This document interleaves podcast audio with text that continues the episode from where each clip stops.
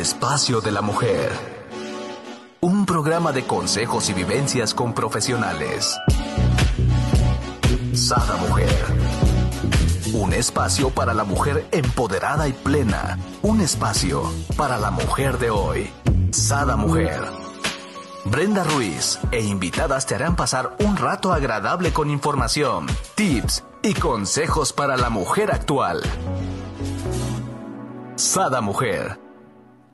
Muy buenos días, queridos amigos. Les doy la bienvenida a un nuevo programa de Sada Mujer. El día de hoy tenemos con nosotros a nuestra especialista en biodescodificación, neuroemoción y psicomática clínica, quien también es entrenadora y educadora emocional, Yasmín Bocanegra, con este gran tema, autoamor consciente. A todas, yo sé que ti que me estás escuchando ya te hizo así como clic, clic, ¿no? Bienvenida.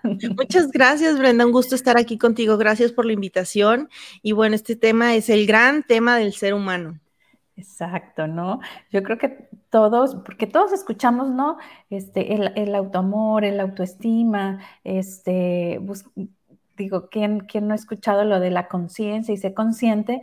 Pero en realidad como que no hacemos esta um, unión, ¿no? De, de estos términos, ¿no? O los tenemos mal enfocados también a veces, ¿no? Sí, claro, mira, tiene que ver con el proceso de comprensión de, poder desarrollar la habilidad de entender la profundidad que esto tiene. Eh, comentábamos ahorita que, antes de iniciar, que te había dicho yo, hay mucha confusión. Hay, personas que consideran que la autoestima tiene que ver con que todo el mundo te vea fuerte, te vea bien, te vea guapo, te vea súper cuidado, estético, que te esfuerces por la etiqueta, la apariencia. A veces las personas que vean que me quiero, que vean que me cuido, que vean que me compro cosas caras. Pero en realidad depende de desde dónde lo haces, porque no es lo mismo tener un auto de lujo para decir, ya llegó esta persona con este gran carro, a decir, por amor a mí, voy a elegir el auto que más me guste y lo voy a disfrutar. Son dos puntos de vista distintos. Igual con lo que sea que compres para ti, pero más que nada, el amor propio no se puede comprar. Wow. Y por aquí, bien cuando dijiste llegué en el auto, dice por acá Adriana, hola, hola, buenos días. Hola Adriana, ¿cómo estás? Muy bien, bienvenida, bienvenida. Mira, voy a poner una pequeña parte de una cancioncita que me encanta, que es parte de lo que yo trabajo en, en mis entrenamientos. Y vean qué, qué dice, escuchen. Solo un momento. Cierren los ojos y sientan esto. Solo es un momento. Ahí va. Puertas que se cierran, puertas que se abren, puertas que cierro, puertas que yo abro, me siento a salvo. Solo son cambios. Me siento a salvo. Solo son cambios. Fíjate, hay puertas que se cierran y puertas que se abren. Y solo son cambios. Puertas que yo cierro, puertas que yo abro. Y solo son cambios. Me siento a salvo. ¿Cuántas veces le cerramos la puerta a los cambios en nuestra vida? Porque consideramos que es peligroso, porque consideramos que no es seguro, porque consideramos que no podemos hacer las cosas diferente. Y es por miedo, estamos habituados a ser como somos. Como vivimos es como aprendimos a vivir, como somos es como aprendimos a ser, pero esa no es nuestra esencia. Una verdadera autoestima viene desde tu alma, cuando te sabes quién realmente eres, cuando puedes apreciar lo que tu cuerpo representa. Mira, aquí tengo un breve dato. Mi cerebro tiene unos trillones de moléculas proteicas que pueden percibir y archivar todos los sucesos de mi vida desde que nací, para que yo pueda recordarlos cuando quiera. Para protegerme, mi cuerpo cuenta con unos 4 millones de partículas sensibles al dolor, 500 mil detectores táctiles, 200 mil detectores de temperatura. Mi ojo tiene 5 millones de conos que perciben el color de día. 100 millones de bastones para detectar contrastes en el negro, o sea, de noche. ¿Cuánta, cuánta capacidad tiene nuestro cuerpo? Y a veces lo reducimos a solo una talla, a un color de piel o a un estatus económico. Wow, me encantó todo este dato que nos das, ¿no? Imagínate que esos trillones de moléculas nosotros conscientemente los pusiéramos a trabajar en favor de nuestra salud, ¿no? Ajá, el cuerpo en sí lo hace, el cuerpo está al servicio del alma. Pero nosotros nos saboteamos, ¿no, mi querida? Bueno, este sabotaje viene por una gran desconexión con nosotros mismos. Cuando nosotros nacemos ya traemos una información, porque acuérdense que somos un proceso evolutivo, somos parte de una cadena de evolución. Y también esto a veces se nos olvida. Creemos que lo que nos sucede a nosotros nos sucede nada más a nosotros. Nadie tiene que ver que nacimos, no sé, en cero, ¿no? O sea, cavernícola uno, no sé cómo es que lo procesamos esto, pero el punto está, me refiero a la percepción de sí mismo y creer que somos diferentes a nuestra familia. Esa es una mentira que, nos impide ver realmente qué estamos haciendo en la vida. Eh, como, no en la vida como, como propósito, sino cómo actuamos dentro de nuestra vida y cómo dentro de estos parámetros del conocimiento que adquirimos, tenemos y heredamos, vamos teniendo las mismas, vamos imitando las conductas, lo vamos haciendo es impresionante. Y, yo lo compruebo, ¿no? Por ejemplo, y les voy a contar una anécdota. A veces consideramos que estamos separados. Yo, mi hijo ya tiene 23 años y, y vive con nosotros. Y haz de cuenta, que hace, la semana pasada yo decidí, dije, tengo que hacer una limpieza, voy a cambiar de ropa, voy a hacer, voy a sacar toda la ropa que ya no quiero usar, voy a, qué emoción voy a comprar, ¿no? Que voy a estrenar. Y a los dos días mi hijo saca una bolsa y dice, esta ropa ya la voy a regalar y yo. Ah. Yo no lo hablé con él, yo no se lo dije, fue una decisión que yo tomé. Entonces, para mí es sorprendente, luego me suceden estas cosas, yo tomo una decisión y de repente ya lo está actuando y digo, wow, o sea, ¿cómo? Y es un adulto. Ajá, y ahí, por ejemplo, pudiéramos decir, bueno, está en, la misma casa, ¿no? Es la misma energía, frecuencia que, él ah, recibió. ¿Cuántas veces ni tan siquiera viven juntos, ¿no? Este, viven hasta en países distintos y, sucede lo que estás comentando, ¿no? Así es, entonces es una resonancia. La sana autoestima es aprender a apreciar todo lo que soy, desde dónde lo voy a hacer y como un acto de amor constante. El amor consciente es llevarme yo al aprendizaje de mí mismo. ¿Te acuerdas esta frase tan famosa de ah, conócete a ti mismo? No es cámbiate a ti mismo, es conócete a ti mismo. Para poder hacer eh, elecciones distintas, necesitamos conocernos, desde dónde estamos funcionando. Es lo principal. Y aprender a mirarnos con amor solo es un cambio. Por eso quise compartirles esta frase de la canción, porque lo, lo, importante es aprender que lo natural en la vida es el cambio constante y nosotros nos resistimos nosotros, o sea, todas nuestras células cambian cada determinado tiempo, todos nuestros órganos, incluidos los huesos.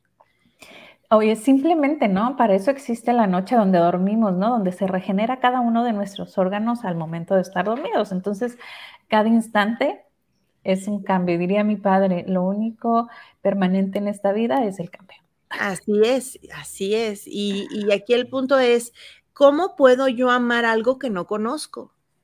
Ay, respiren. Ah, caray, salió así. ¿Cómo puedo amar algo que yo no conozco? ¿Cómo puedo amarme a mí si no acepto todas mis partes? Mis partes buenas, mis partes malas y mis partes normales, estándares, porque todos tenemos partes que son positivas, de las cuales nos sentimos orgullosos. Todos tenemos partes que no conocemos de nosotros mismos, pero también hay partes que ocultamos de forma no consciente, que, determinamos que son malas. Hay aspectos de nosotros, de nuestras experiencias. A ver, acuérdense, híjole, la verdad yo me equivoqué, ta, ta, ta, ya empieza la lista. Estas partes que, que pensamos que los demás no saben de nosotros, pero solo lo pensamos porque lo vibramos todo el tiempo. Todos nos leemos por vibración, por resonancia. Entonces, por mucho que uno quiera ocultar algo, todos tenemos situaciones complejas. Entonces es, es, como estar luchando con algo que no tiene sentido y desgastarnos en ocultar algo en lugar de apreciar lo bueno que sí tenemos.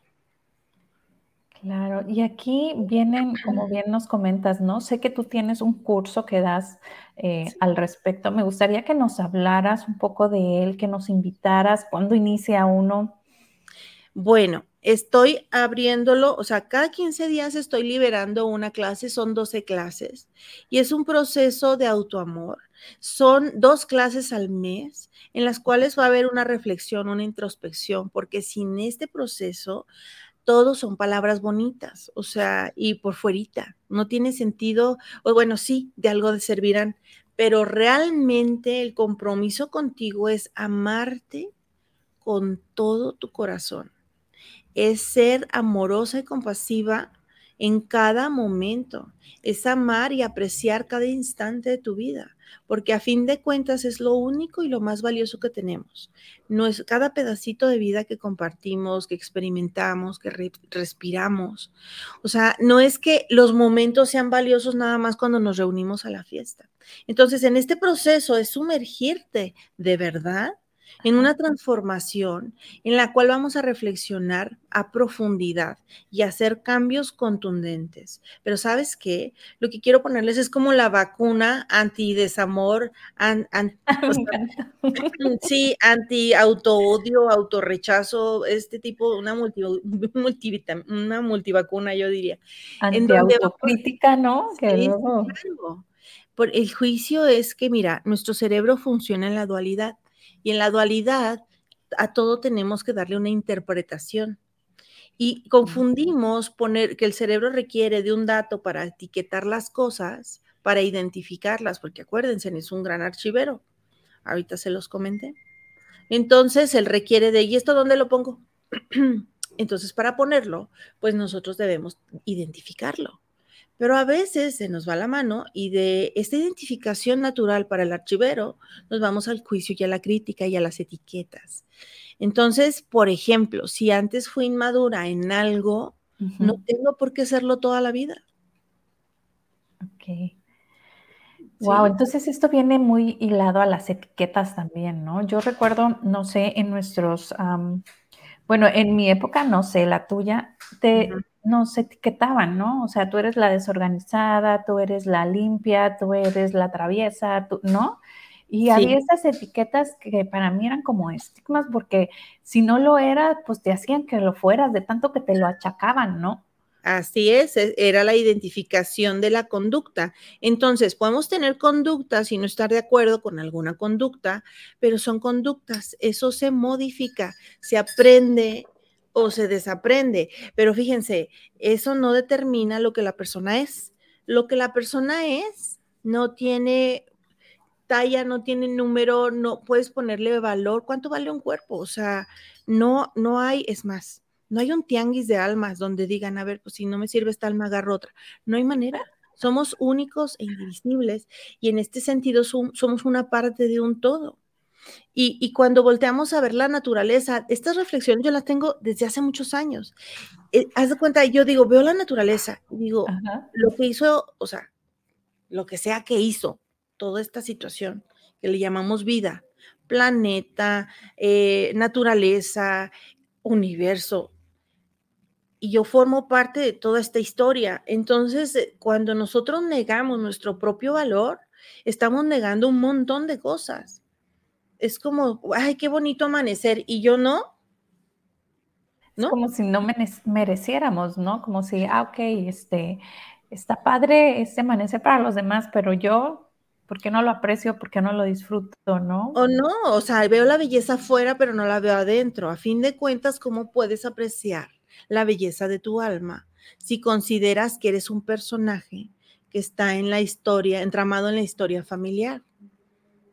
Si te defines por eso, por tu cultura, te defines, o sea, nos definimos, hablo quien nos escucha, ¿no? De manera individual. Si tú te defines por tu, por tu cultura, por lo que te dijeron que eras, pero en realidad, fíjate, hay algo muy sutil. Mamá y papá tenían una forma de interactuar y ellos dos interactuaron conmigo. La forma en que ellos interactúan y cómo se relacionaron conmigo es la forma en cómo yo me trato. ¿Ok? Wow, qué fuerte, respiremos. sí, respiremos. Lo dijiste muy sutil, pero a ver, pensemos eso que, nos acabas de decir, ¿no?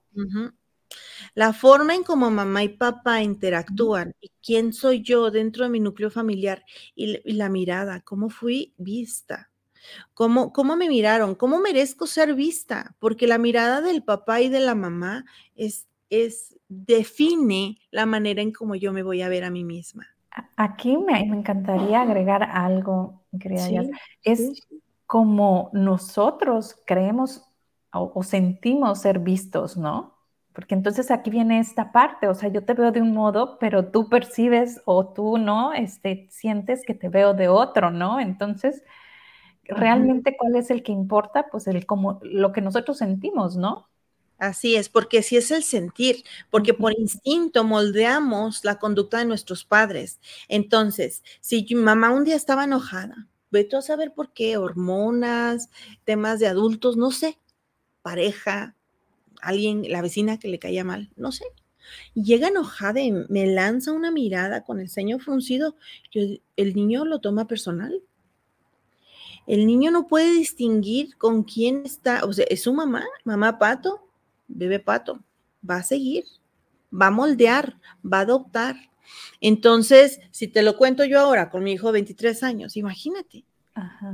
Mamá Pato decidió hacer una limpieza de closet, regalar ropa, aunque esté en buen estado, ya tiene tanto tiempo conmigo que le vaya muy bien esa ropa porque yo quiero nueva. Y entonces, dos días después, ¿cómo? ¿Hijo Pato? Y el hijo Pato ya tenía la bolsa con las camisas que no usaba. Y yo, wow. Es impresionante. O sea, si eso lo hace a esta edad, imagínate de cachorro. Entonces aquí el tema es, o de bebé, el tema es que biológicamente nos adaptamos a nuestro entorno, a nuestro medio, para poder sobrevivir. Y en esa adaptación aceptamos muchas cosas que a veces no cuestionamos. Y siempre seguiremos siendo esa hija o ese hijo que llegó de determinada manera en determinado momento y que absorbió el ambiente emocional. Y que eso es lo que forma nuestra personalidad. Nosotros venimos con un temperamento, que es el 20% de lo que tú crees que eres. O sea, haz de cuenta del 100% que tú eres. Tu el 80. El 80 es lo del entorno y nosotros nos quedamos con lo del entorno y nunca llegamos a conocer nuestro temperamento. Es más, nuestro temperamento define nuestro carácter y cuando sale la determinación, cuando sale esta energía que es natural que salga, no estoy hablando de un mal carácter, estoy hablando de que yo tengo claro quién soy y qué quiero y qué no quiero. Son como unos parámetros ya internos y es muy interesante porque cuando sale a veces nos juzgamos y no permitimos que salga nuestra verdadera personalidad porque necesitamos pertenecer y estar dentro del clan por supervivencia, pero esto es no consciente, es completamente biológico. Entonces, ¿qué sucede? Nosotros nos dejamos al último. Aquí se trata de sobrevivir, biológicamente hablando, pero intelectualmente hablando, definiendo nuestra personalidad, este, ¿qué quiero yo para mí y en la vida? Rara vez nos llegamos a preguntar esto. Rara vez. Claro, y aquí pues hay que ser amables, ¿no? Y pacientes con nosotros cuando calles esta situación que acabas de decir, ¿no? O sea, empiezas a querer sacar tu esencia, tus parámetros donde ya sabes cuáles son tus límites, pero te arrastra, ¿no? Eh, pues ahora sí, las costumbres o los patrones, ¿no? Que viste en tu familia. Y aquí me encanta porque, bueno, nosotros lo ponemos como mamá, papá, pero puede ser el entorno en el que, en el que naciste y creciste, ¿no? Puede ser tus abuelos, tus La nana inclusive la nana, ¿no? A veces los papás ni, ni, pintan en la vida de los hijos porque nomás llegan a dormir y, y quien pinta es la nana. Pero la, la, cuestión aquí es que vamos más allá de cómo nos tratan, o sea, observamos tanto que observamos hasta cómo tratan a nuestros, cómo, cómo ellos se envuelven en todos los entornos, ¿no? Cómo tratan a sus papás, cómo tratan a sus hermanos, cómo tratan a los demás hijos, ¿no? Y, y, lo vas lo vas haciendo inconscientemente, ¿no? Así es. Así es. Aquí el tema es que la no conciencia es eso. Vivimos en una personalidad adquirida en lugar de conocernos realmente. Y conocernos implica conocer nuestra herencia de información, eh, a qué nos adaptamos. Imagínate que estás con tus zapatos de siete años caminando hoy como adulto. Wow. Mis hijos así como que, ah. Por eso a veces tenemos actitudes infantiles. Porque internamente no maduramos. Todos los seres humanos estamos entre 7 y 14 años de edad a nivel emocional. Wow, imagínate. Entonces, no hay evolución, por eso dicen, ay, es que las relaciones no funcionan, ay, es que mi jefe me odia. Actitudes infantiles constantemente. Y no somos conscientes. Entonces, aquí el tema es, ¿cómo voy a descubrir quién soy yo? Exacto. Si no me doy el tiempo, la dedicación y lo que se requiera para ir a eso, para realmente saber quién soy yo. Por eso nos sentimos insatisfechos en la vida porque no nos tomamos en cuenta, porque nos dejamos al último. Tenemos un montón de actitudes nocivas acerca de esto, porque siempre estamos queriendo cambiar al otro, pero no miramos hacia adentro. Entonces, bueno, tú dime.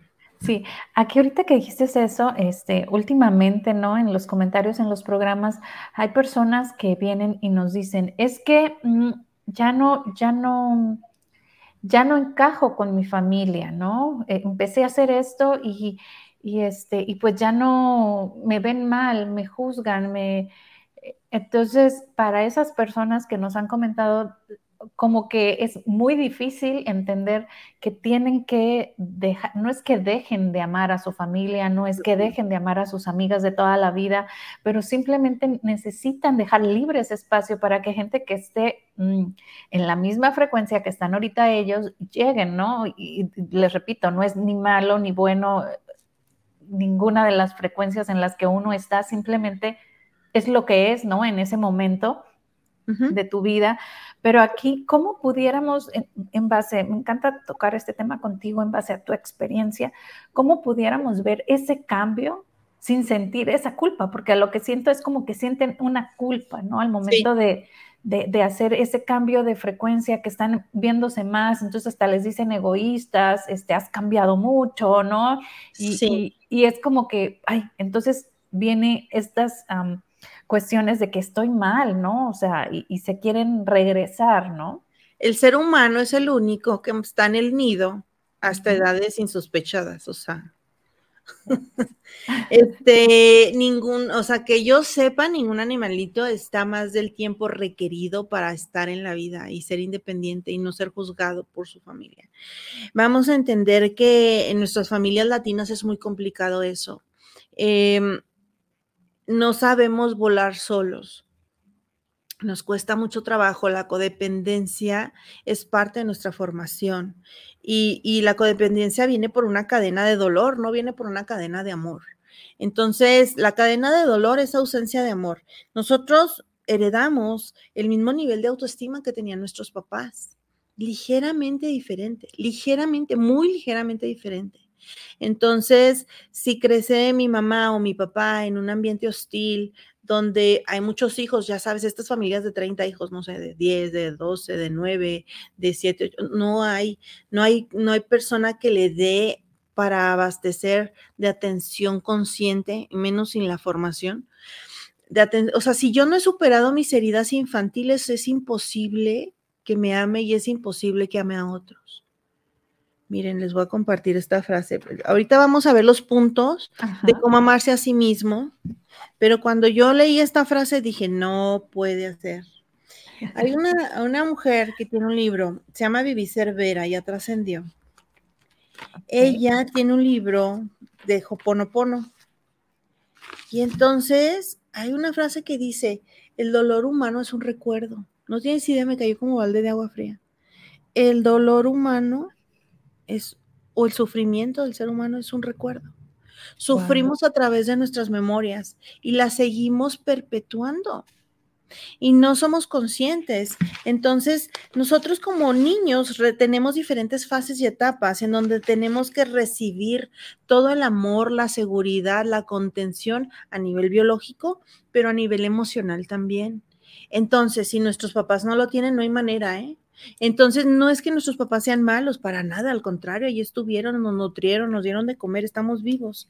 Entonces, aquí el tema es que en base a sus heridas, nos fueron formando.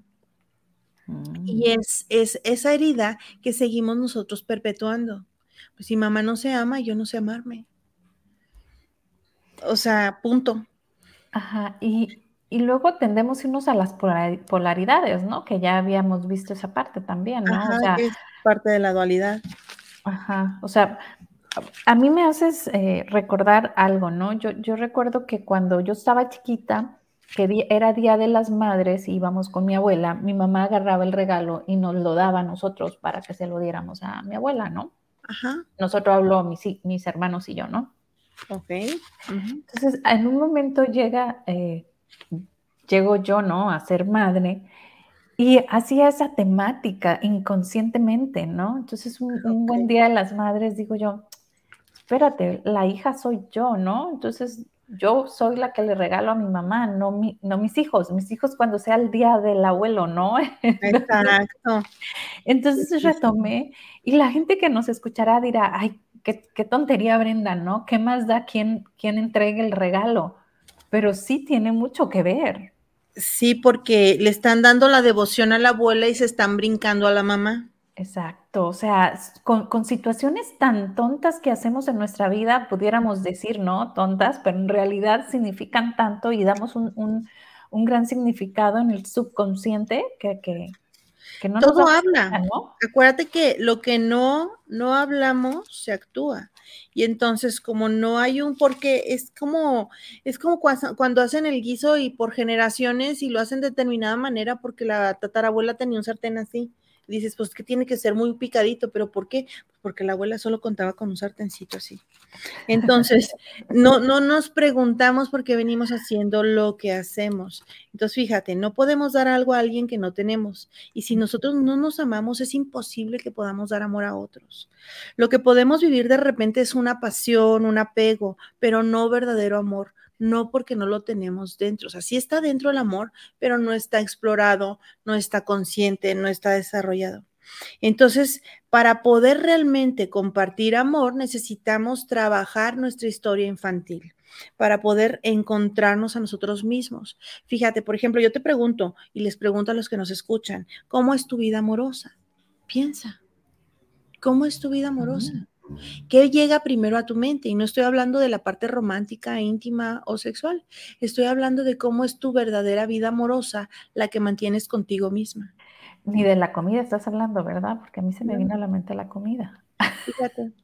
Entonces es, mi vida amorosa es, ¿cómo es? ¿Cómo es el día a día si yo dijera, todos los días me demuestro mi amor? Imagínate que tienes un romance contigo y entonces, ¿cómo me demuestro mi amor? Mm. Puedo tener actos conscientes de tratarme bonito, de, de, es más, ¿cómo te pones crema en el rostro? A ver, revísense, hacen gestos, se tallan la cara, cuando se peinan se dan tirones, cuando se ponen crema en el cuerpo siempre tienen prisa y se dan unos sobones así medio salvajes. ¿Qué hacen con ustedes? Porque cada acto que ustedes tienen es un acto de amor, ¿o no? Wow, Oye, me encanta porque yo cuando me baño duro como una hora, ¿no? Entre que me baño, me encremo, no sé qué. Entonces mi hija, mamá, mamá, le dice mi marido, así está bien. Y sí, así es tu mamá, se tarda, o sea, se toma su tiempo, ¿no? Es disfrutable el baño. Entonces aquí el tema es, esa es una parte. La otra es el diálogo interno. Tu diálogo interno es el resultado de la programación infantil es lo que oías de mamá que le decía a alguien más, mira, por ejemplo, si yo crezco y mi mamá no me dice nada feo a mí, pero veo que habla mal de la vecina, está hablando mal de una mujer. Y yo tarde o temprano seré una mujer. Y aprendí a criticarme como ella critica a una mujer. Como critica a tu mamá a alguien más, se critica a sí misma y lo va a proyectar tarde o temprano en ti. Respiren. Ajá. Sí, sí, es así. Entonces aquí el tema es, vamos a darnos cuenta, o sea, imagínate el primer amor donde uno se arranca los pelos y llora y dice, pero ¿por qué pasó tal cosa cuando las cosas no funcionan? Imagínate esto, o sea, no podemos dar algo a alguien que no tenemos. Y dices, corcholis, y yo que me volví el exorcista y yo pensaba que estaba enamorada y era apego, era codependencia, era otra cosa. Cuando hay un auténtico amor, no hay sufrimiento. Cuando hay un auténtico amor, pero para poder conectar en amor necesitas conectar contigo. Y para que sea un amor sea auténtico, hay libertad, hay conciencia. Ah, ¿Sabes qué hay? Paz. Paz. hay paz. Entonces, si el amor que tienes ahora no te da paz, pues es que no has conectado contigo. Entonces, hay formas de amarse a sí mismo. Si tú dices, que en acciones, ¿cómo me voy a amar a mí misma? Pero no es una cosa que se razone, tiene que ser un proceso reflexivo y terapéutico acompañado, porque de otra manera, mira, es como si yo te digo, te vas por aquí derecho, le das vuelta y ahí a ver qué encuentras, ¿no? Aquí que ando buscando, pues quién sabe, según esto el amor. Entonces, vas a dar muchas vueltas porque es como un laberinto. Nuestra mente es como un laberinto y uno quiere ir, yo quiero ir al amor propio y te va a llevar por las historias familiares. Es, como este camino. Que, me decías eso del laberinto, Ajá. me vino a la mente, el amor, el amor. Sí. Híjole, ya me puse así como que muy filosófica, pero el amor, pero el amor para Yasmín, el amor para ti que nos estás viendo y el amor para mí es lo mismo.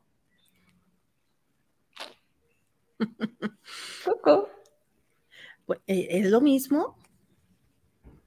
Pues yo diría que no, ¿no? Bueno, es que fíjate, cuando se trata de la esencia, si tú respiras el mismo aire y yo también, ¿qué te hace pensar que estamos separadas?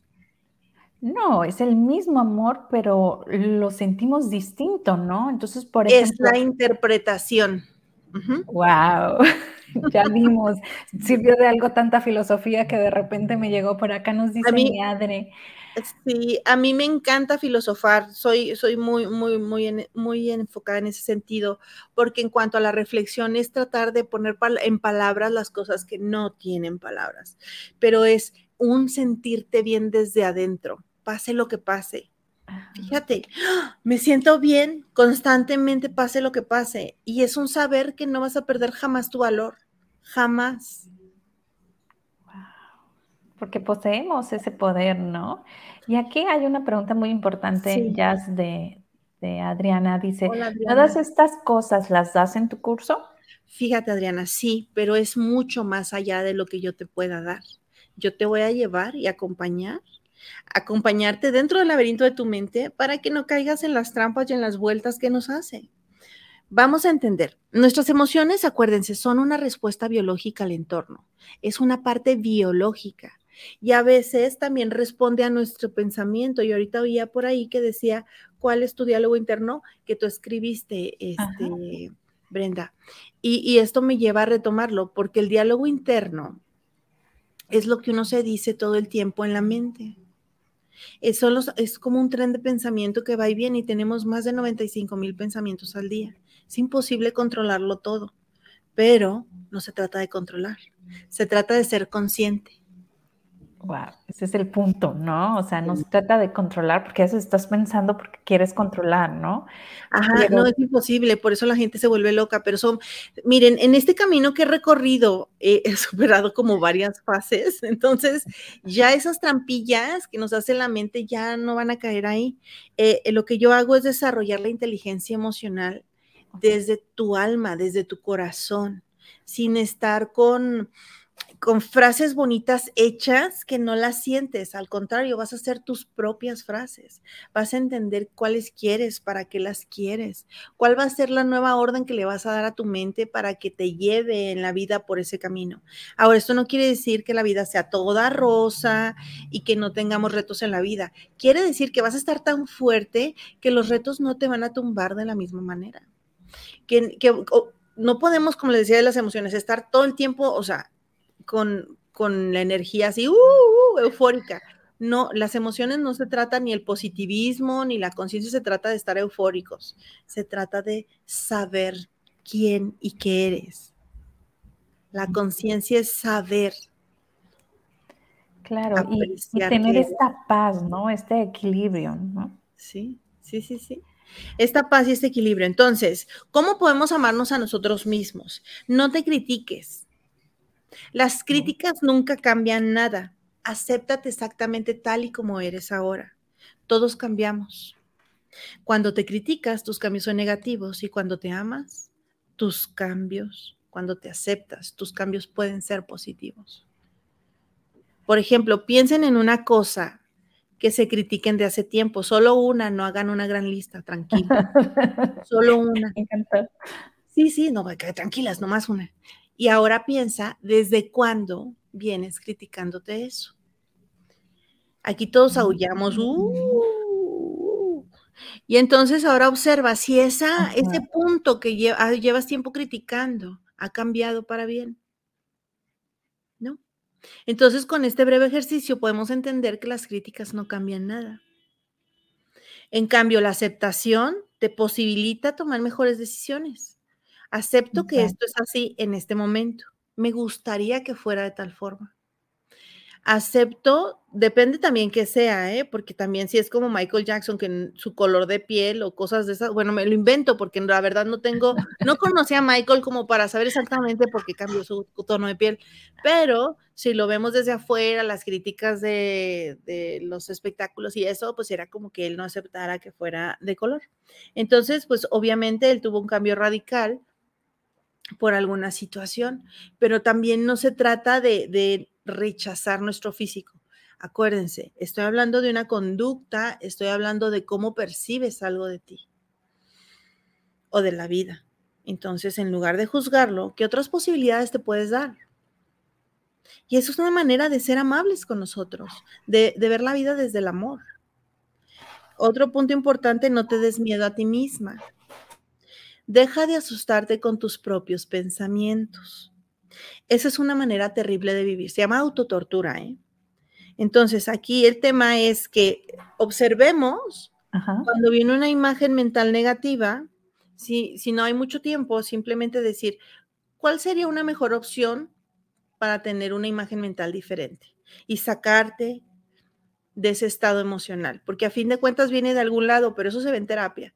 Aquí el tema es adoptar el hábito de salirnos de estas imágenes que nos generan malestar. Entonces, eh, hay que buscar una imagen mental que te guste y sustituye tu pensamiento aterrador por una imagen de placer. Aquí, mi querida Yasmin, me encantaría que me dieras un ejemplo. Ahorita que me dices, no te des miedo, mm, trato como de pensar algo. Por ejemplo, este, vas en el auto y necesitas llegar pronto a algún lugar y hay muchos autos, o sea, hay mucho tráfico. Y la mente empieza a trabajar es algo sencillo, porque no, tampoco se trata de aterrorizar a la gente. Entonces, la mente empieza a trabajar y, si no llego, y si, ay, Dios mío, nada más falta que haya un auto parado por ahí, que porque la llanta, que porque otra cosa. Entonces, la mente, es, la mente analiza posibilidades dentro de lo que vamos experimentando y te da opciones negativas para que puedas superarlo anticipadamente y tomes mejores decisiones con anticipación. Es que si no sabemos cómo funciona la mente, nos vamos por esas ideas. Claro. ¿ok? O por ejemplo, híjole, me compré un reloj de tantos mil dólares, híjole, ¿qué va a decir mi esposo? Ya va a haber un pleito, se va a enojar, va a decir que por, o sea, es, hago algo y la mente avienta la información para que tú puedas analizar tus posibilidades y ver qué puedes hacer, pero no quiere decir que sea una realidad. Sin embargo, cuando dejamos que nuestra mente nos lleve por ese camino, cuando llegamos al lugar ya llegamos todos deprimidos, todos apachurrados, ya en conflicto, este, reactivos. Ok, o sea que aquí caería la gente que, por ejemplo, sufre de ansiedad, ¿no? Eh, eh, es que depende, porque dentro de la biodescodificación, la ansiedad es simplemente una cortina de humo por, para algo más.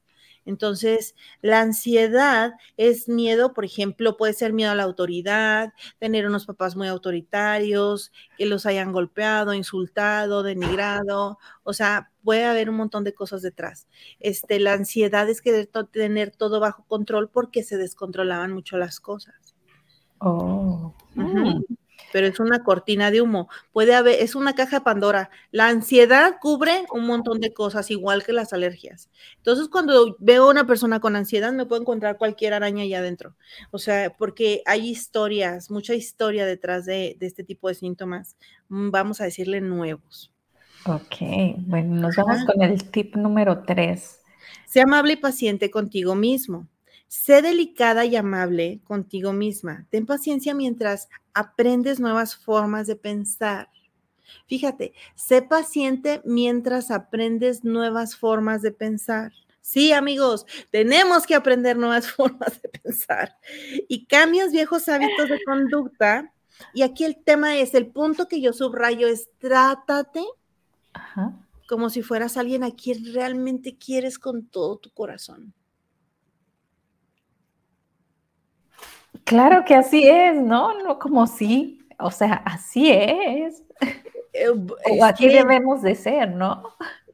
Es, es, mira, punto, es porque nos conviene. Ya deja tú que si dicen, no dicen si evolucionado o no, lo que sea, me conviene tratarme como si fuera alguien a quien realmente quiero.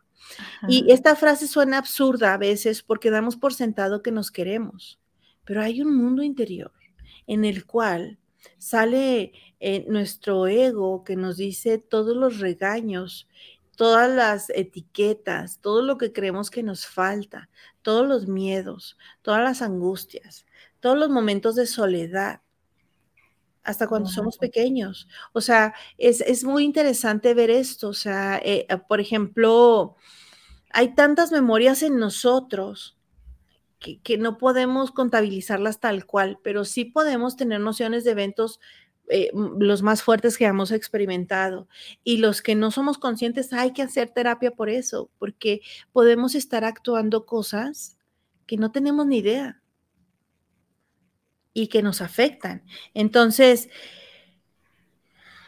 ¿cómo puedes identificar que te estás, a ver, de cuántas maneras te agredes durante el día?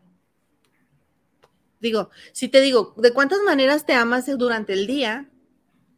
No es una línea continua, hay variables. Es más, hay gente que ni se lo ha planteado siquiera. ¿Cómo? ¿Cómo? ¿Cómo? ¿Pero qué es eso? O sea, ¿cómo lo hago? ¿Cómo se come? ¿Qué? ¿No? O sea, ¿me estás, ¿crees que yo no me quiero? ¿Cómo podemos ver que hay una ausencia de amor o hay un juicio? Porque también puede interpretarse así. Hay un juicio dentro de nosotros que está afectando nuestra realidad. Sentimientos de culpa, enojo, frustración, ira, mecha corta. Oye, me encanta porque son tan, por ejemplo, cuando haces algo y se te cayó algo y dices, ay, qué tonta. O, lo haces tan... Ah, ¿cómo se puede decir? Automático. Tan es automático. En automático. Por acá nos dice Tere, ser cada mejor vida. Ser cada vez mejor en la vida. Yo creo, sí. Ser cada vez mejor contigo mismo. Vamos a entender que el, el, ser humano aprende en la imitación y en la práctica. Y si en la vida, en la infancia, no hemos tenido una formación de tratarnos con dignidad, a nosotros mismos con amor y con respeto, hay trabajo que hacer. Definitivo, ¿no? Una persona que se ama no se lastima ni lastima a otros. Desde ahí partimos, ¿no? Y, como te digo, es tan automático el, ay, qué tonta, ay, qué... Ay, qué mensa, qué esto, qué lo otro, y palabras más fuertes, ¿no? Fíjate, el acto de criticar a otro, lo que haces con los demás, Respiren amigos. Lo que haces con los demás lo estás haciendo contigo. Sí, lo que haces con los demás lo estás haciendo contigo. Aunque sea un comentario de un artista, del presidente, de no sé quién, de quien sea, lo que haces con los demás lo estás haciendo contigo. Automático. Cuando lo estás haciendo con el otro ya es una proyección de tu mundo interno. Así es que demos amor, darnos amor y punto, ¿no? Sí, es como muy idealizado, pero mira, no se trata de hacerlo todo así, sino de entender que desde el alma podemos ir teniendo estos actos con nosotros y con el otro y tener comprensión y compasión. El desarrollo de la compasión es una habilidad o cualidad muy importante porque todos estamos en la escuela de la vida y nadie nace sabiendo y traemos estas historias arrastrando. Entonces somos muy juiciosos y autoexigentes con nosotros. Y esto no quiere decir que no tengamos metas ni vayamos hacia lo que queremos. Al contrario, es hacerlo más fácil el camino. Porque de otra manera lo hacemos muy complicado. Entonces, ser amable. Esmeralda dice, a veces es peor más con nosotros mismos. Así, es, Esmeralda. Justamente.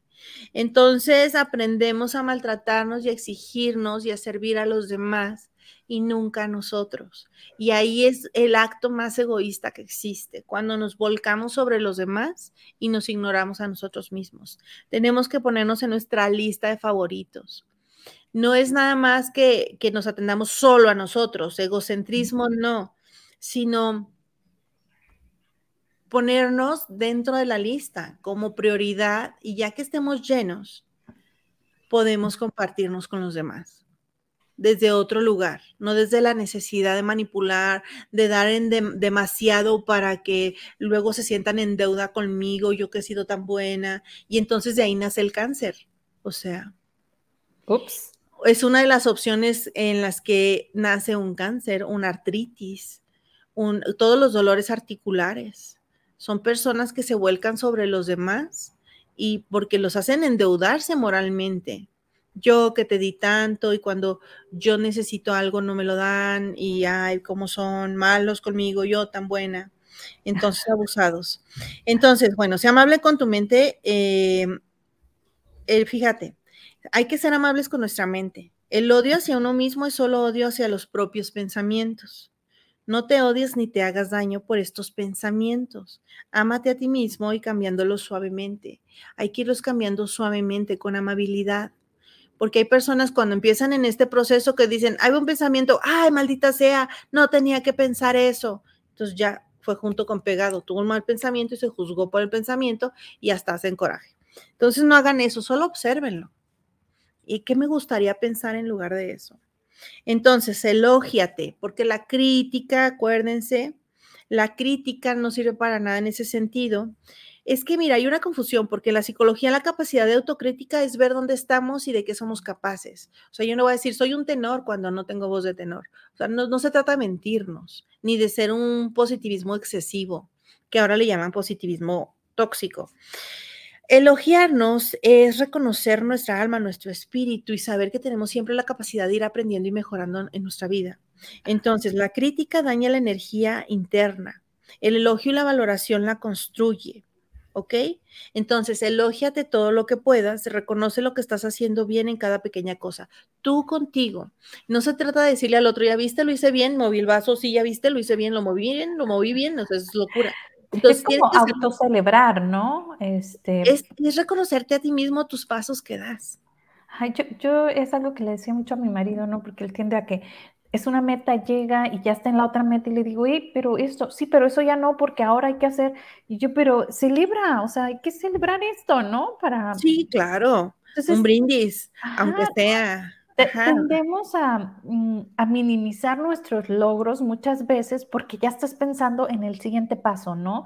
Entonces no tomas en cuenta o, o, cómo se dirá, no, no te reconoces, ¿no? Que ya llegaste a tal punto. Porque Detenerse a disfrutar.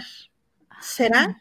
Detenerse a disfrutar un momento. y, y autocelebrarte, o sea, reconocerte que, que, llegaste, o sea, ¿no? Hace tanto tiempo no lo tenías, ahorita ya lo tienes, ¿no? Claro, me puse esta meta y lo logré, soy capaz de, ¿qué aprendí? Es reconocer los aprendizajes y la sabiduría que se va desarrollando.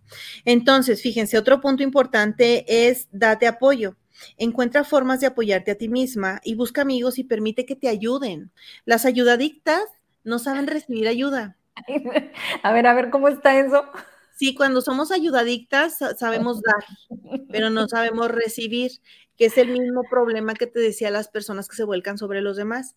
Se enojan porque no les hace cuenta. Dar de más es una manera de manipular, pero manipulan desde la carencia. Si yo doy de más, me aseguro de que esta gente que me rodea, el día de mañana, si se me ofrece algo, pueda contar con ellos. Pero es como una desvalorización porque tengo que dar para recibir, ¿sabes? Entonces, como una condición, no siempre. Siempre hay un intercambio, pero tú no sabes qué significas para esa persona. Igual y no, es necesario que, que hagas tanto, ¿no? Entonces, aquí el tema es, ¿desde dónde lo hago? ¿Desde el amor? ¿Es un intercambio amoroso o es un intercambio desde la carencia? Entonces, eh, tener consciente que si eres ayudadicta, obsesiva para ayudar a los demás, estás eh, evitando recibir porque no, no tienes la otra parte, no hay una energía. Si te haces la fuerte, que de esas hay... hay ah. Te llevando la ¿cómo estás? Bien. este, eh, me hago la fuerte, que no se me note que estoy sufriendo, ¿no? O sea, me hago la fuerte. Entonces, frente a la familia, no estoy hablando en público, sino hasta en tus espacios más íntimos, es, me hago la fuerte, no, no me pasa nada. Y entonces es este aguantar, aguantar y aguantar. Entonces, si tú te reconoces como una ayudadicta, obsesiva por ayudar a los demás y ser, servicial, y porque así era culturalmente, les decía, usted tiene que ser una buena mujercita de su casa, tiene que tener 30 mil brazos y hacer todo al mismo tiempo, servir bien al marido, póngale las pantuflas. No sé si has oído ese decálogo de la buena mujer y que es un chiste total. Entonces, pero muchas mujeres sí lo, sí lo, claro. Y entonces, intrínsecamente está el que hay que cumplirle al marido y hay que hacer esto y a los hijos tal y a, y a la suegra y a los suegros y a los papás y un, dos, tres por todos y uno en el limbo. Entonces aquí el tema es, cuando estás volcada sobre el otro, estás haciendo un acto egoísta contigo, porque no te estás dando ni el amor ni la atención de lo que realmente te necesitas. Es más, ¿puedes identificar qué necesitas en este momento? ¿Qué es lo que realmente quieres? Si la respuesta es no, hay mucho trabajo por hacer. Estás haciéndolo hacia los demás. Entonces, fíjense, el punto número siete, ama tu negatividad. Reconoce que la has creado para cubrir una necesidad. Esto es, esta negatividad de alguna forma me ha servido en algún momento para algo. Entonces, porque ahora la opción es que estoy encontrando nuevas y positivas maneras de cubrir mis necesidades. Por lo tanto, puedes dejar marchar con amor los viejos patrones de conducta negativos como esto de ayudar a todos, ¿no? Hay, en un momento sentí que eso era lo que se debía de hacer, está bien, no sabía, ahora me voy a integrar yo dentro de la ayuda. Entonces, por ejemplo, un buen ejercicio para esto es mentalmente así rápido, es cuando digo, es que, ¿sabes qué? Quiero comprarme esto. Ay, pero mi hijo tiene, mi esposo tiene, y, y entonces se nos va, ay, pero hace falta esto, no, pero todo para la casa. Entonces, por lo menos como ejercicio mental, porque a veces sí se requieren las cosas, también lo entiendo. ¿Qué me compraría yo si pudiera? O sea, ¿qué, haría yo por mí si pudiera? Me daría un masaje en los pies, porque a nosotros nos encanta el contacto. Entonces me daría un masaje en los pies, este, me, haría, no sé, un masaje en la cabeza, me, reflexología, este, masaje relajante. ¿Qué me, ¿Qué me daría yo? ¿Qué me permitiría darme si tuviera el dinero y el tiempo? Entonces, ya cuando dices, no tengo ni tiempo ni dinero, entonces, ¿qué me tomaría? ¿Cuánto tiempo me tomaría darme eso de vez en cuando? Yo misma, ¿no? Y no necesito dinero, sí tiempo, pero pues igual acostadita en la cama antes de dormirte, ¿no? Exacto, te das un masajito en las piernas, las cepillas. A ver, ¿cuántas mujeres saben que las piernas hay que cepillarlas? De abajo Madre hacia Santa, no sabía eso. A ver, explícanos. Hay unos cepillos de cerdas naturales que sirven para estimular la microcirculación y entonces si quita las células muertas, las pieles se les van a poner muy bonitas. Entonces de los pies hacia arriba las vas cepillando en seco. ¿Con círculos? Eh, no, es, es, como un barrido. Eh, aquí, tengo una brocha que así, así o sea, si está hacia el pie, haces esto y es riquísimo. Desde el empeine hasta la rodilla. Todo, hasta arriba, hasta la pierna, toda. Por ejemplo, si te pones, yo así lo hago. Yo me pongo al revés de la cama y la subo sobre la cabecera las piernas y desde ahí le doy.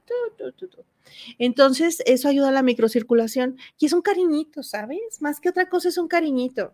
Claro. Así es que ahora que lleguen los maridos y nos encuentren con las piernas arriba, vamos a decir, Yasmín nos dijo es un cariñito y pueden buscar información, no lo hagan así a ciegas, ilústrense, conozcan de cuántas maneras puedo apapachar a mi cuerpo y darse ese tiempo, porque imagínate, estás en un masaje de estos relajantes divinos y estés pensando lo que tienes que hacer, pues no.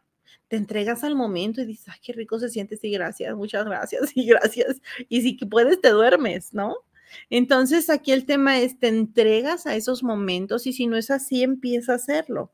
Entonces, sepamos que los aspectos negativos que tenemos es un mecanismo adaptativo en algún momento que nos funcionó, pero esos zapatitos ya no nos quedan. Acuérdense los zapatitos de siete años, ya no me quedan. Si en algún momento mi, mi tiempo de hacer berrinches, que es a los tres, cuatro, cinco, seis, siete años máximo, este, pues es en ese tiempo. Pero eso no quiere decir que no sienta lo que siento. O sea, yo puedo reconocer mis sentimientos a plenitud y observar desde dónde vienen, pero esto requiere entrenamiento. No lo van a lograr hacer desde un principio. Se los comento no porque descalifique que lo puedan hacer o no, sino porque si no lo pueden hacer, no se frustren. Es normal. Claro, y aparte recuerden, aquí por aquí pueden contactar, ¿no? Es Yasmín Bocanegra Oficial en Facebook y yo aprendo con amor en Instagram y Facebook para que ah, vayan al curso, ¿no? Digo, es que necesitamos este apoyo, ya, tú me, solas de por sí, no, no andamos patinando para todos lados. Nos descarriamos, luego, luego. Claro, y, luego somos juzgadas y nos regresamos al confort, ¿no? Por acá dice mi Adri, esta semana me voy a regalar un masaje y un día de spa. Ándale, ándale, tú mi querida. Oye, Adriana, tú muy bien. Este, ah. quiero que me digas, oíla, dime a qué te referías, porque se me hace muy simpático tu comentario. Muy bien, vamos a avanzar. Entonces, cuida tu cuerpo, aprende sobre nutrición. ¿Por qué nos cuesta tanto trabajo la nutrición a muchas mujeres? ¿Por qué creen? ¿Por qué? No sé. Porque simbólicamente está conectado con la nutrición materna, que es la parte em, simbólica, simbólica de el afecto, el amor, la ternura, el, cariño, el tiempo, el, el apapacho, ¿sabes? Entonces, mamá bueno, si tenía número de hijos N, este, tenía que en la casa, sí trabajaba, sí, no tenía tiempo para esas cosas. O sea, no es que mamá sea mala. Primero, no lo recibió y hay que ver sus circunstancias. Entonces, nosotros carecemos de eso y aprender sobre nutrición cuesta trabajo porque primero, para poder conectar con una nutrición más efectiva, hablando como de qué le sirve al cuerpo, cuáles son los nutrientes que le sirven al cuerpo, pues necesitamos primero pensar en nosotros. Para pensar en nosotros, necesitamos trabajar nuestra historia. Entonces, este, ¿qué, ¿qué clase de alimentos necesita tu cuerpo para tener el máximo de energía y vitalidad? Mira, hay personas que no saben que están inflamadas hasta que dejan de estarlo. Hay personas que viven inflamadas y no lo saben. Entonces hay una dieta antiinflamatoria, por ejemplo, pero aquí sí es chequeo médico, asistencia de nutrición y la parte psicológica emocional, que es lo que yo trabajo. Entonces aquí el tema es, ¿Cómo me relaciono con la comida? Cuando como, ¿qué pienso, qué siento? Hay gente que pasa por el súper y dice, mira, nada más de ver ese pastel ya engorde un kilo. Entonces se va diciendo cosas y, y el tema es que le mandan a su mente esa imagen. Y entonces la orden es, sube un kilo, aunque lo veas. Entonces no somos conscientes de toda la manera, de todas las formas sutiles en las que nos torturamos, porque nos parece un juego, pero la mente no entiende de bromas.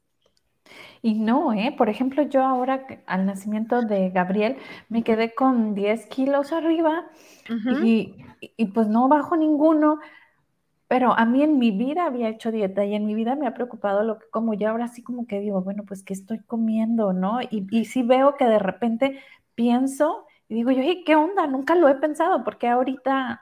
Sí, pero es como que pienses que es que las mujeres tenemos estas ideas de que entre eh, determinando la etapa en la que estamos de edad, eh, va a ser más fácil o más difícil X situación. Es eso, porque pienso eso, o sea, que dicen que a los 50 no, e, es más difícil, bueno, tengo 45 ya pisándole los 50, pero, pero acá dice Adriana, dice, ah, Brenda cuando dijo que el marido la iba a encontrar. Eh, eh, ojo, no dije que a mí, dije que a todas las que estamos aquí y vamos a ponerlo en Pero bueno, es un gran este, este vehículo para algo más, ¿por qué no? Exacto. pillame las piernas, por favor, mira, te voy a decir como ahora tú, ahora yo, y ya ni modo, si pasa algo más, ni modo. Pues ya estábamos aquí, ya qué, ¿no? Por acá dice Esmeralda.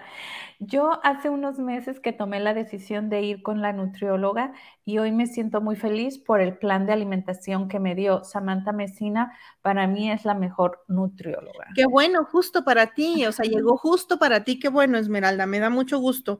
Entonces, aprender a nutrir nuestro cuerpo es un acto de amor. Hacerlo todos los días es un acto de amor. Entonces, en lugar de pensar que es un esfuerzo, que me tengo que disciplinar, que estoy mal, que tengo pensamientos terribles de pasteles y cosas que no debo comer. Más bien es, es un acto de amor. Punto. No es negociable.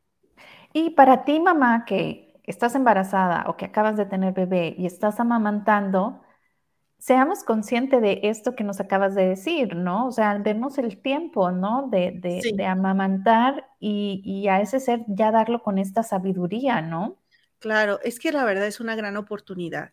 Es, es muy diferente un bebé con, con, una mamá más consciente, más madura, que, que, un bebé que cuando a, muchos nos agarra, ¿no? O sea, que, no sabe no ni qué hacer y ah, se vuelve uno loco. Pero bueno, te puedo decir, Brenda, que solo es agua, ni te preocupes date tiempo, es muy pronto.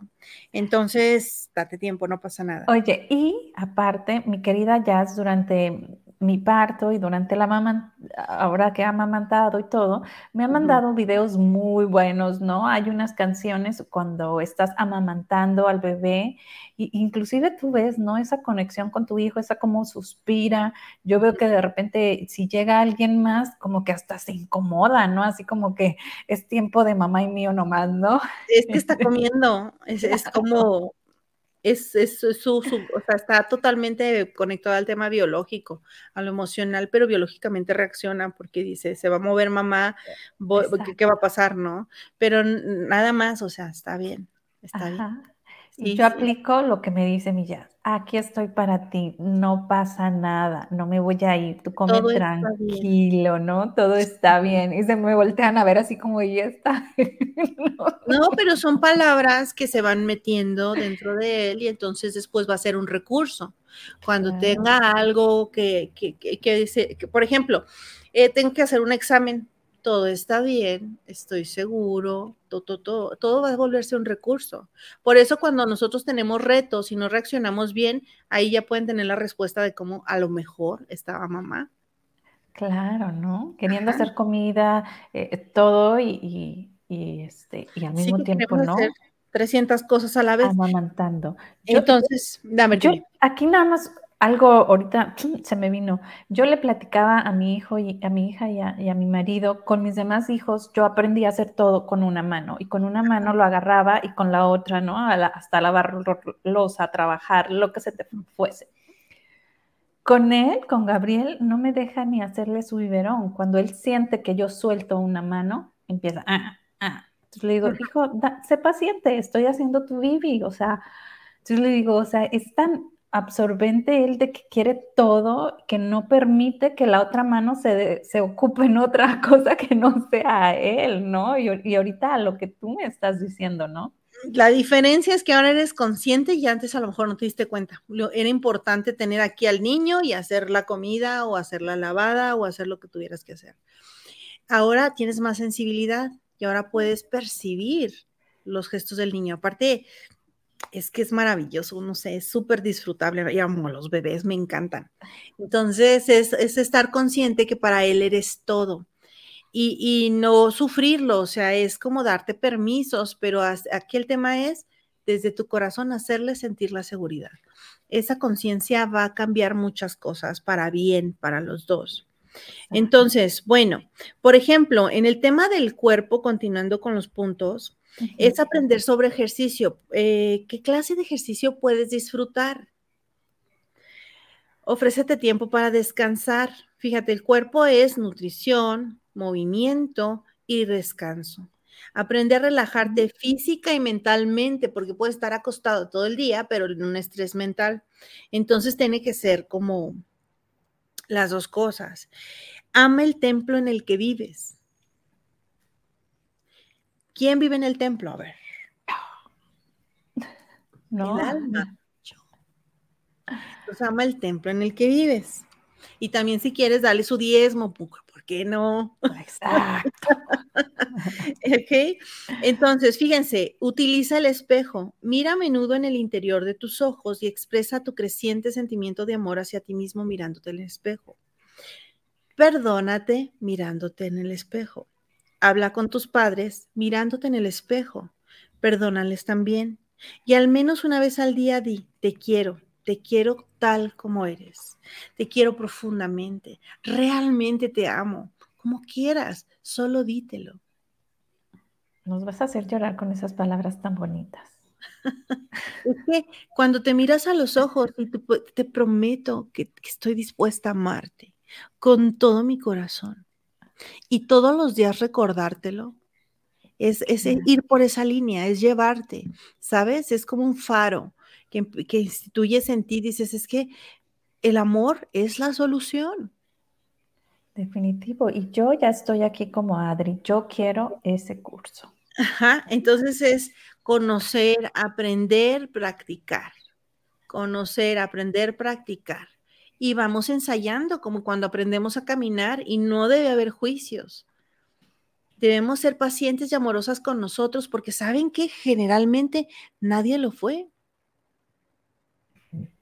Qué bonito, conocer, aprender, practicar. Y, algo que, me llevo este, muy hermoso, ¿no? Porque, bueno, hace ya bastante se nos acabó el tiempo, pero aquí seguimos. Ah. Algo que me encantó es esta parte de que nos hablabas, que solo son cambios, ¿no? Puertas se cierran, puertas se abren, puertas yo cierro, puertas yo abro, pero solo son cambios, ¿no? Y si en cada cambio, como bien nos dices, ¿no? Conocemos, aprendemos y practicamos, pues el amor, el autoamor, la compasión por nosotros mismos y por todo nuestro alrededor, pues llega, ¿no? Así es. Y entonces ámate y hazlo ahora. No, es no, es, no hay que esperar. No esperes a que te vaya mejor, ni que estés más flaca, ni que te cambien los ojos de color. O sea, eso es imposible. O sea, entendamos esto, estoy haciéndolo de broma. Tengas pareja, no tengas pareja, este, subas o bajas de peso, siempre eres tú. Entonces empieza a amarte y hazlo ahora y hazlo lo mejor que puedas. Trátate como tu mejor amiga. Si tú dices, ay, yo sería, yo soy una excelente persona y soy una excelente amiga, pues sélo contigo. Exacto. sé, sé que se oye simple, es muy complejo aplicarlo. Así es. Y como bien nos mencionas tú y Adriana, empecemos hoy, ¿no? Sí. ¿Con qué nos dejas? Ah, sí, dime. No, tú no, ¿con qué nos dejas? Ajá, ¿con qué nos dejas? Ya nos pasamos bastante tiempo, pero está muy buenísimo el programa y, quiero que nos invites, ¿no? A, este curso y nos dejes, eh, pues, con esta semillita, ¿no? De investigar más, de empezar a hacer estos eh, pequeños cambios, ¿no? En, nosotros, en nuestro amor y aceptación, ¿no? A, nuestro a nuestra esencia, a nuestro ser. Realmente es, este cuerpo, pues sí, hay que amarlo, ¿no? Porque es el que cubre nuestra, nuestro ser, nuestra alma. ¿no? sí, claro, o sea, somos un todo. Entendamos que somos un todo. ¿Y con qué los dejo? Que cada acto en tu vida es un acto de amor o no y que tú eliges. Cuando decimos puertas que se cierran y puertas que se abren, es asumir la responsabilidad de que uno abre y cierra esas puertas. Y saber que soy yo quien me pongo en una situación o en otra y saber que siempre voy a estar a salvo, porque solo son cambios y son adaptaciones y todo es cambiante constantemente. Entonces, este sentido que pareciera redundante es la aceptación de poder elegir en todo momento, todo el tiempo. Así es, ¿no? Y podemos seguir eligiendo y eligiendo. Bueno, aquí les dejo nuestras redes sociales, Sada Hoy, Sada Mujer, yo aprendo con amor para que nos busquen y pues nos vemos en ese curso. Así es, nos vemos en el curso de amor autoconsciente y acuérdense, yo aprendo con amor, porque me decían, es que ¿por qué no le pones aprendamos juntos con amor? No, no, no, no, no. Yo aprendo con, es una decisión individual, es elegir llevarte al aprendizaje conscientemente, con tu corazón. ¿Ok? Listo. Ok, ahora sí, por acá estoy escribiendo amor autoconsciente, ¿no? Así es. Y pues nos vamos, pero ahí nos seguimos viendo en las redes sociales